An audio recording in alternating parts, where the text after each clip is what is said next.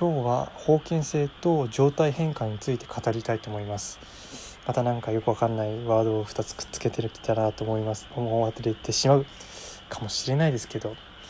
封建性ってまずねあの封建性っていうのは、えー、諸諸侯あ、ま、領主がいて諸侯がいて農民っていうこの3段階の支配、ま、2段階か。2段階の支配を農民が受けているような状況ですね。つまり、えー、農民はえー、年貢とかを諸侯に渡すけれどもその諸侯は農民から得た年貢を、えー、領主に渡すと。そういう社会制度であって。例えば日本でいうところの、えー、江戸幕府っていうのがあって、えー、藩。それに対して、えー、藩主ですね。藩主がいて、えー、と農民がいるっていう。そういう状況。そういう状況。で、えー、方言性っていうのはまあ引っ越しができないようなその縛り付けられた状態。えー、文字通りですね。封建性の法っていうのはあの封じ込めるの封封建性の剣封建封建性の剣っていうのは建築物の剣だから、えー、建築物に、えー、封じ込める農民を封じ込める制度、まあ、もちろん、えー、諸侯自体も動けないですから、まあ、もちろんあのあの徳川家康があの関ヶ原の合戦以後にえー、っとああちこちあの戸様とか審判とかあのいろいろ動かしたのと、まあ、あの自分の嫌いなの動かしたのとは、まあ、あれはあの、まあ、別問題別っていうかその、えー、徳川の意向によって勝手に、えー、移動させてるだけであってその領主が移動したい自由に移動できるからしたわけではないので。えー、矛盾してないと思うんですけど、えー、そういうようなその領主も結局は自由に移動できない全員縛られ縛り付けられてるんですねその場に。で状態変化はい。であのこれちょっと熱く語ってしまいますね。毎度ながら。あのであの自由エネルギーっていうのはあ自由エネルギーじゃない。状態変化っていうのはあの例えば気体が固体になるとか。あそういったあの状態変化のことを今回はあの指します。自分は伝えたいです。でえっ、とまあ結論から言うと人そこに場所にある位置に縛り付けておくと、えー、その人にとってのまるであの物理でいうところの、えー、密閉容器に気体を閉じ込めたかのようにしかもそれをぎゅうぎゅうぎゅうぎゅうあの本当は外に出るはずなものを、えー、そこに閉じ込めているわけですから圧力が高まっているわけなんですよね。人間でいういうところのストレスだと思うんですね。そのギューって圧圧あの圧力が高まっていてでまあそれは気体やら固体やら液体やら、まあ、いろんな可能性があるけれども圧力が高まっていてその圧力を、えー、その状態を封建性と自分は、えー、考えたい考えられるんではないかなあの同じような構造をとってるんじゃないかなと思うんですね。でえっ、とそのつまり方言性によって人のそのなんだなんかその生産性というんですかねそのその人がいろいろなことをできるあの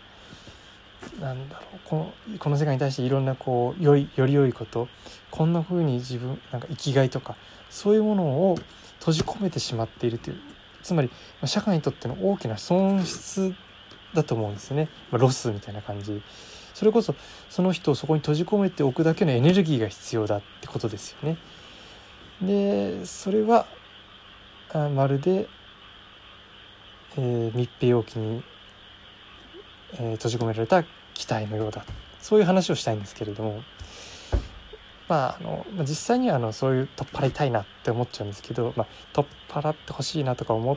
て今ももちろんね封建性はないけれども農民の一農民としてはちょっとなんか残ってるような気がするなと思ってしまってこの話を言いたいんですよね。はい。勝手ですね。いやすみません。昨日いいねくださった方ありがとうございます。それであのー、封建制っていうのは最初自分習った時になんかよく分かんなくて先生に聞いた覚えがあるんですよね。で先生に聞いてもまあ中学校かな？中学校の時先生何言ってたかよく覚えてないけどなんか、ね、本当にまあログでもないいやいやすごいいい先生で自分はその先生のおかげで社会が好きになったっていうのは過言だえー、っともう少しそうですねもう少しあの前から自分は好きだったんですけどでもその人先生が面白くてあの、まあ、その人の名言がいろいろあって。なんかあの会議とスカートの長さ短い方がいいとかいろいろな名言を残してた先生だったんですけどはあ懐かしいなどうでもいいな。それでその先生はあんまり教えてくれなかったと。で高校に行った時に自分はちょっと世界史とか日本史とか勉強したけどあじゃ日本史は勉強してないんだ世界史を勉強したけど2年の理系選択によってもう全然勉強しなくなった世界史は。日本史はそもそも選択できなかった。それで大学の教養科目で初めて、えー、保険制っていうのを詳しく習って。結構まあやばい制度なんだなと。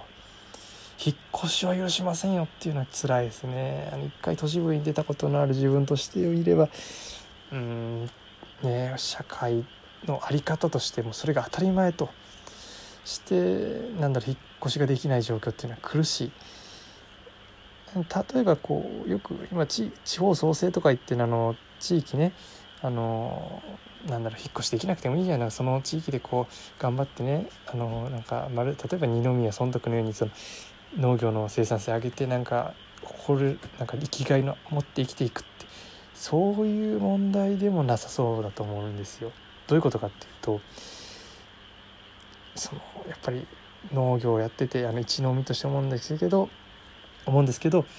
まあ、じいちゃんばあちゃん祖父祖母のあのこだわりというか非科学的なこだわりっていうのがあってこれ今でもあるんですね。例えば苗に水あげるのはあの午前中であるべきなんですね。本当は。なぜかというとあの夜にあげてし夜が水が乾いたからといって夕方にあげてしまうとあの植物っていうのはえっ、とまあ光合成によって、えー、成長しているわけなんです。炭水化物を作ったりその炭水化物をエネルギー源として、えー、タンパク質を合成したりするんですけどでねあの炭水化物を合成するにも水が必要なんですけどじゃ逆に呼吸光合成しない時に水は必要かって言うと水いらないんですよ。なぜしてあのなんだその炭水化物を使ってその ATP を消費してあの呼吸をするんですけどその呼吸した時に、えー、水が出てくるんですよ。それはあのえー、っとなんだえー、っと、えー、15えっと違う違う15じゃない加水分解か。加水分解によって水が出てくると。ん？違うか。重合か。重合によってあ違いますね。加水分解じゃないですね。重合によって水が出てくる。呼吸によって水が出てくるんですね。つまり夜中っていうのは水が多いんですね。あの朝露によってなんか朝の植物の先っちょから水が出てるなんか朝露みたいな感じでこう綺麗なね写真とか上がってますけどあれはあの実際には実際に植物から出てきてる。空気中はもちろんその湿あの空気中の湿度と植物体の温度の差によって結露してるっていう場合もありますけれども、え、葉の先について例えばイチゴの場合とかはあれはえー、っとなんだその15によって、えっと、水が出てきた、えー、いらないからあの排出された水ってことなんですねあの植物から。はい、でまあ、そう ちょっと話がずれそうだ。そう言ったようにあの、えー、夜中っていうのは水がいらないとけれども、えー、なんかね朝夕と水を2回あげなきゃいけない乾いたら水あげなきゃいけないって、まあ、そういうふうに言って自分がこうこうこうだよって説明して分かってくれないもちろんあの分かりやすく分かりやすくもっと今のを噛み砕いて言ってるんだけれども、えー、分かってくれない、まあ、分かろうっていう気もないんですね今までそうやって続けてきたから。そういうようなこう、まあ、ある種理不尽さみたいのがあると。でそういうのをこうしたいって言っても分かってくれない。じゃあいいや俺は違うところでやるわっていうことができないですね。引っ越しができないっていうのは。封建制というのは、まあ、そういうまあ檻みたいなところにね閉じ込められているような感じ。しかもその檻の中で生活することを強制されてるというか。その中でちゃんと自給自足しろと檻の中で。森の中で苔でも育ててあの農業してあの生きていけと。お金ややらないししかもお金その米取られるんですからね保険制っていうのは、まあ、そういう、まあまあ、まあ大変な制度なんですねやばい制度ですね。でそれに対してあのあの状態変化なんですね。状態変化っていうのはまあ当然あのー、なんだ、えー、例えば気体から